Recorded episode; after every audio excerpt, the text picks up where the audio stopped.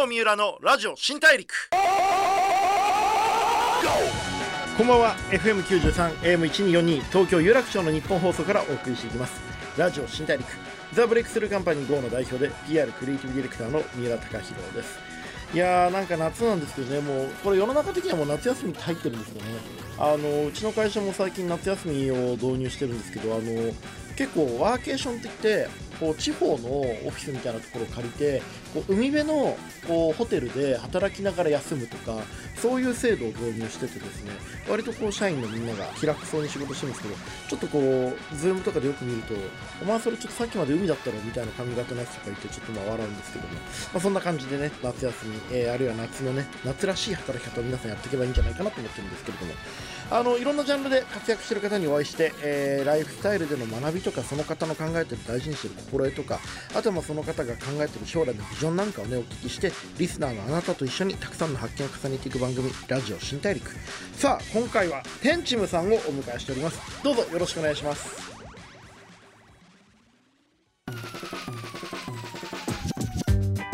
ブレイクスルー Here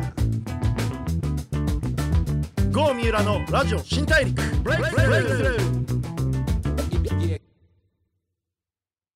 ザ・ブレイクスルーカンパニー GO の三浦貴弘がお送りしています。ラジオ新大陸。今回お迎えしたのはテンチムさんです。よろしくお願いします。テンチムです。よろしくお願いします。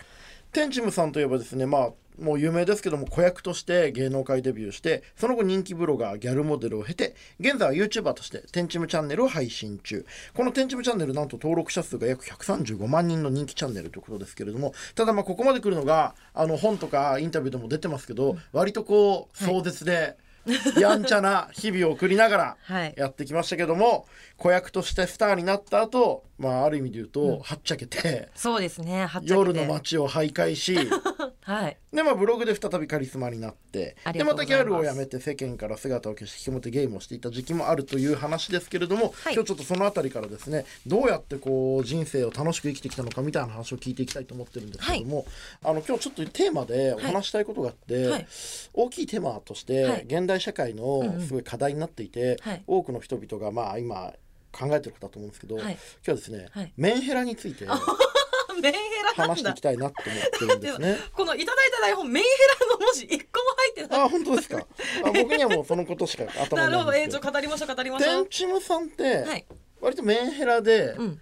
有名だった時期もあるじゃないですか、えメンヘラで有名でした？えメンヘラって自分で言ってませんでしたかでもメンヘラででしたね。確かに。で、はい。今日スタジオ入られるなり、はい僕最初に聞いたじゃないですか、はいまだメンヘラですか？って聞いたら、そしたらもう卒業したっていうじゃないですか、はいい、くつで卒業したんですか？19歳の時です早いよね。そうメンヘラを19歳。まあまあまあ二十歳かな？19二十歳で卒業しました。僕36歳なんですけど、はい今メンヘラなんですよ。嘘だ。メンヘラっぽくないですよ。でしょ？はい。うまいんですよ。あうまいんだ。擬態が。あそうなんですね。はい。ちゃんとしてる感じえするじゃないですか。どういう感じで精神状態崩れたりするんですか、もうね異常にうじうじします。異常にうじうじ。異常にうじうじする。例えば？でも普通に仕事で、はい例えばですよ、はい。さっきうん。すれ違った昔お世話になった先輩がいたとして、うん。その人にうん。こうちょっと挨拶した時に、はい。別に多分そんな意識してないんですけどちょっとそっけなかった気がするとするじゃないですか、はそうすると1週間前にその人にちょっと送ったうん。メッセンジャーで、なんか失礼な言い方しちゃったのかなとか、えー。みたいなこうなんて過去。なるほどね。それメンヘラじゃなくて面倒くさい男じゃないですか。いやでも 恋愛でもそういう時あって、はいはいはいはい。電話とかではい。向こうから切る。うんと、うん。普段俺向こうから切ることあんまないけどあれこいつなんか怒ってんのかな、あれなんだっけ？みたいな。えー、意外、で折り返したりう。した、ん、あえー、マジですか？なんかさっきうん。なんか気にされることあった？な。なんか考えすぎなのかもしれないですね。そうもしかしたら。そうですね、えうんうん。店長さんもうそういうの下脱したんですか？え全くないです今。そう、うん。いいじゃん。いやいいんですかね。えでもじ人生ではい。一番メンヘラってる時っていつですか、わあでもでもやっぱ本当メンヘラを卒業する、まあ、はい。19、20歳ぐらいの時ですかね。はい。それはどれくらいうん。自分で今思うとやばい時期があったんですか、あーでもやっぱあれじゃないですか。なんか生きてて、うん。結構割と1番2番ぐらいにややばかったんじゃないかなっていうふうに思いますね。へえんか具体的なやばいこう、うん行動はあるんですか？えなんかその例えば19歳の時はうん。恋愛ですごいメンヘラを起こしてうん。二十、歳の時は仕事ですごいメンヘラを起こしたんですけれど何してた？何してた？そうだから19歳の、まあ、うん。恋愛でのメンヘラに関しては、うん。あのなんていうのその当時付き合っていた人うん。と、まあ、いろいろいざこざがあって。1819の時に。あそうですそうです、はいはい。いろいろいざこざがあって、はい。まあ、すごいなんかもう精神状態がおかしくなって要は相手のことを信用できない、相手が外に行ってしまったら、なんかあのじゃあどこどこ行ってくるねっていうふうに言ってくるんですけど、もう信用できないんですよ。多分女と会ってるんじゃないかみたいな。もう勝手に想像しちゃってもう普通に仕事ではい。こうどっか行くっていうのも、うんあこれなんか他の人と旅行行ってるんじゃないかとか。そうとかなんかもううん。四六時中一緒にいないと自分が不安定になるみたいな感じで依存したりしていたんですよね。そう。なんでそう思っちゃうんですかね、だ結局信頼関係が築けてなかったと思います相手との、前のその男性が割とこう、浮ついたやつだったんですか？浮ついてましたね。浮ついてましたね。まあ。でもちょっと目を離したら、うん。もうどっか行っちゃうんじゃないかっていう、そうですね。そう。僕が前付き合った方もか結構そういう方で、はい。こう本当にちょっと、うん。あのなんかあるたびに、多分仕事で帰りが遅くなると僕はい。仕事から遅くなっちゃうんですけど、絶対どっかで遊んでたでしょとか、うんうん。誰と浮気してんのとか、うんうん。スマホ見せてくれ見せてって言われて、うん。いや見せないよって言うと、うん。スマホ見せてくれないっていうことはもうそういうことじゃんみたいな、ああなるほどね。いやそういやいやいやスマホ見なきゃいけない関係ってもう関係じゃないじゃないですか。そうなんですよ。信頼なんですよね結局恋愛っていうのは。そうでうん。一、回見せて別になくても、うん。疑ってたらもう何見ても疑わしいじゃないですか。はい。だから一回でも見せたらもう終わりだから、うんうん。見せない方がいいと思うんだよねってうんうん。話をしても、いやいやそれはもう言い訳じゃんみたいなはい。ことになりがちじゃないですか、うんうん。それってどういう時期だったんですか？ん？どうどうやったら乗り越えるんですか？それって人どうはやったら乗り越える？なんかまあ私が乗り越えた乗り越えた。メンヘラを乗り越えた瞬間の話を、瞬間の話は、うん。なんかその別れる時に、うん。あの手切れ金として500万支払えっていうふうに言われたんですよ。あ本当に、はい。終わってる無茶なこと言われると、はい。パキッと嫌いになれるんですね。いやでもその時まだパキッと嫌いになれなくて。嫌いになれよ。そう。でそれでそう。でなれよって感じでしょ。だけどその時まだ嫌いになれなくて、うん。ね。でもなとりあえずもう別れたいし、うん。でもなんか依存してるし心のジレンマがあったんですよ、19歳の女の子に手切れ金500万払えって言ったんですか、はいやばいですよね。すごくないですか？だって。そう。でそれなんか、はい。まあその手切れ金っていう形ででもわ別れた方は渡したんですよ、うん。でそれなんかもうすっごい渡したの？渡しました。うん。でもすっごい悔しくてやっぱ泣いたりするわけじゃないですか、はいそう泣くし。切れるっつうか。そうそう。でそれでその後は結局その弁護士さんを挟んでお金は自体は返してもらったんですけれど、うん。ままあそれくらい嫌ですよ別れたいですよっていう表明だけして。そもう。でそれ500万払うくらい嫌だよと。あそうですそうです。そう。でそっからなんかでもやっぱ依存して多分未練っていうのはあるんですけれど、うん。まあ、そっから3週間ぐらい経った時に、うん。本当にふとなんですけどふとなんかすごいアホらしいというか、うん。私なんでこんな男のために、ね、こんなに泣いてでお金まで払ってですっごいなんかバカバカしくないかと。っうんていうふうに自分で気づいたんですよね。うん。結局その自分で気づくっていうのがすごい大事で、うん。そっからなんか自分が好きになった相手の人っていい思い出で終わりたいじゃないですか。うんうん。そうなんで自分が好きになった相手なのにこんなクソクソクソクソ自分で言ってるんだろうっていうふうにすごい思ったりとかしうてそうなんか自分でアホらしいっていうふうに思ってからうん。脱メンヘラしましたね。へえあじゃあ男の人と一緒にその元彼と一緒にメンヘラも卒業できたんですね、あそうです。そっからはもうメンヘラはないですね。でもそれ男性のうん。人と付き合ったまま卒業できなかったのかな、できなかったと思いますね結局。ある意味ショック療法っすよね。ハードなこうダメージを受けて、うん。あもう二度とやんなきゃやっちゃダメだなって気づくっていうか。そうですそうです。でもはい。無事に生きててよかったですね、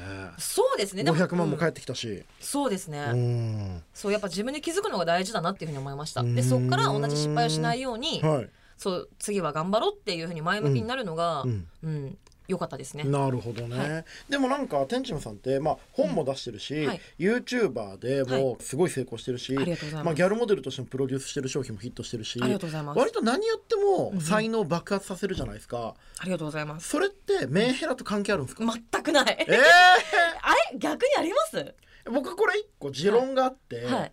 仕事ができる人は、うん。サイコパスかメンヘラかの二択だっていう。理。論が僕の中にあって、はい。そのメンヘラって、うん。要はうん。考えすぎちゃうし、うん。他人の気持ちに敏感すぎるってことだと思ってるんですよ。うん。うん。なんかあこの人今うん。ちょっと傷ついてるんじゃないかなとか、うんうん。あこの人今私に怒ってるんじゃないかなうん。みたいな気持ちを人一倍うん。ちゃんと共感して、はい。それに対して先手打って頑張れる人っていうのがメンヘラああなるほどなるほど。例えば仕事で、うん。あの僕の会社の社員とかが「いや実はお父さんが今体調悪くて」そうか大変だな」と、うん。じゃあお前の分まで俺頑張るよ」っていう人がいいメンヘラ。仕事におけるいいメンヘラ。なるほど。でサイコパスっていうのは、相手の感情に対して全く動かない人なんで、うん。いや実はうちのお父さんが今体調崩しちゃってちょっとやばいんですよ、うん。そうか大変だな。明日締め切りだなみたいな、淡々と言えちゃう人。はいはいはいはい。で人間どっちにも振り切れないから、うん。まあ、行ったり来たりするのが中途半端。まあうん。普通の人そうなんですけど、もう完全なサイコパスか完全なメンヘラがうん。仕事はできるんじゃないかなって僕思ってて、なるほど。あでもそれで言ったら私両方持ってて、はい。その仕事に本当に市場っていうかプライベートは持ち込まないタイプなんですよ。そう。なので今すごい話を聞いて近いなっていうふうに思ったのはやっぱその見え方っていうのをすごい気にするんですよ、うん。なのでやっぱプロデュースしましたと、うん。で自分がプロデュースするものいいものを作りましょう、でうん。まあいいものできました、うん。まあ、これまでは多分なんかどの方も一緒だと思うんですけれど、うん。こっからどうやって売っていこうかうん。っていうのにすごいやっぱ力を入れますね、ああ物を作ることと物を広めて売るっていうことまでセットで考えるってあそうことねですそうです。でもタレントさんの,、うんあのイケてる人って、まあ、基本そうですよね。うんだと思いますね。え映画に出るとか、うん。番組に出るとかも、うん。その出ることも大事なんだけど、その出たという事実をどう生かすかみたいあなね。お考えはありますよね。はい。ああじゃあ仕事では割とサイコパスというか淡々とやれるんですね。淡々だと思います。僕だってお付き合いしてる人と喧嘩した日とか、うん。もう一日中仕事調子悪いですもん。えー、マジっすか？大人なのに。えそれはないですね。えー、マジで？あマジでないえー、なんかマジでないす。げえ突き放されてるじゃん俺。なんか逆にびっくりしたんですおもうけど一人ぼっちだよ 俺ここのスタジオで一人ぼっちだわ。でもないですね。だって、うん。これ逆の立場だったら、うん。なんか彼氏と喧嘩したんで、仕事バラシにしてもらえますかみたいな、うん。言われたらすっごい腹立つタイプなんですよ、うんえ仕事じゃんみたいな、うん。要は仕事ってお金も発生してるわけじゃないですか、なのにその市場でえバラシにされんのみたいな、うん。私のこの取ってた時間どうすんのみたいななんか性格悪いんですけど私、うん。思っちゃうタイプなんですよ。性格悪くはないよ。ちゃんとしてるだけだよ本当ですか？そうそう。ちゃんとしてるだけ。そうだからその逆の立場になった時にそういうふうに思われたらすごい嫌だし、うん。そう。だからなんかそういうふうに思うからかわかんないけど、うん、市場は挟まないですね。悪かったよ、うんうん、悪かった。悪かった。悪かった。悪かった。反省してる 今は一番頑張って力入れられてるのは YouTube ですか、仕事ではやっぱ YouTube がメインですね。YouTube まあそのすっぴんで出たりとか、はい。まあ、部屋があのあんまり綺麗じゃないとか、うん。割と赤裸々にやってるじゃないですか、はい。あれ YouTube で気にしてることって逆にあるんですか、気にしてることは、うん、自然体を意識することを気にしてます。自然体を意識する。自然することを自然体じゃないじゃん。意識じゃん。じゃあただ作り込みすぎないことを気をつけてああます。はいはいはいはいこう格好つけたりとか、うん、うん、そうですね。いい感じに見せようとしないことが大事なんですか？そうですね。なんか人が本来隠したがるようなことをさらけ出すようにしていて、うん。うん。その方がやっぱ共感も得れるし自分も疲れないし、うん。やっぱ YouTube ってその自分が発信して始まるわけじゃないですか、うん。マラソンと一緒なんですよね、うん。だからその結局続けることが大事なんでどうやったら一番うまく、まあ、自分もあんまり苦なく続けられるかなっていうふうに思ったらやっぱ無理しないことなんですよね。そうだからまあ作り込みすぎないようにできるだけ自然な状態で出るっていうことを考えてます。なんだろう YouTube は、うん。えっと、ブログにすごい近い感じっていうふうに思っていて、うんうんブログっていうのは文章じゃないですか、うん。YouTube っていうのは映像うんっていう、まあまあ、ただそれだけの差だなっていうふうに思っていて、うんうんうん。それでテレビっていうのはやっぱ不特定多数の方がいっぱい見るわけじゃないですか。はいはいはいはい。で要は私を目的として見てない方も、まあ、うん見ざるを得ないじゃないですか。うんうんですごい発言とか、うん。何を喋ろうとか、うん。すごいやっぱ考えたり気をつけたりするんですよね。で YouTube っていうのは基本的に自分のことを好きな人しか見ないわけですよ。うんうんテンチムっていうふうに調べてうん。初めてたどり着くみたいな、うん。そうだからなんか、まあ、自分をさらけ出しやすいっていうふうに思いますね。だからまあファンの人も、うん。こう天チムさんとの距離が近いから、うんうん。こう仲良くなれてるような気がしてうん入ってるかもしれないですね。本当ですか？うん嬉しい。でも僕もラジオって僕すごい大事にしてて、はいラジオってやっぱりその、ん。テレビとかネットのメディアに比べてそんなにみんなが見るわけじゃないけど、うん。でも多分これ聞いてくれる方って僕のことすごい好きな人が多いと思うんで、うん。だから本音を言ったりするんですよ。あそうですね。もう冒頭いきなり僕メンヘラってこれあんま表で言ってないんですよ。うんうん。うんこれはどこで聞きつけたのか、うん。シンガール25っていうメディアうん、が、はいはいはい。三浦さんメンヘラクリエイターとして、うん。その取材出てくださいって言われて、うん。やっぱ断りましたもんね。ね ダメだよお前 会社としてみたいな、はいはいはい、はい。うんでもそう大事なその自分のことを応援してる自分と絆がある人だけが見てくれるからこそうん言えることとかってありますよね。ありますね。だから気が楽ですね。ホームって感じですね。だからまあ YouTube もすごいこう本音でうん。みんながファンが愛せるものになってるんでしょうね。ありがとうございます。はい、店長さんちょっと YouTube の話とか、いこうメンヘラ話がすっげえ面白かったんですけども、はい次回も引き続きちょっといろいろお話ししていきたいなと思ってますぜひぜひよろしくお願いしますちょっ。とあの新しく出た本の話とかをねいろいろ聞いていきたいんですけれども恋愛白書というこれね正直、はい。めちゃくちゃガチの本音が書かれてて、うん。面白い本なんで、ねぜひちょっと読んでいただきたいんですけれども、はい。えー店長さん次回もはい。ぜひよろしくお願いします。はい、よろしくお願いします。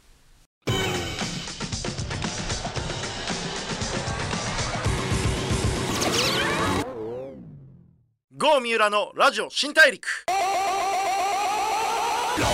FM93 AM1242 東京有楽町の日本放送からお送りしてきました。ラジオ新大陸。天チムさんをお迎えしてお話を伺ってきました。いかがだったでしょうか？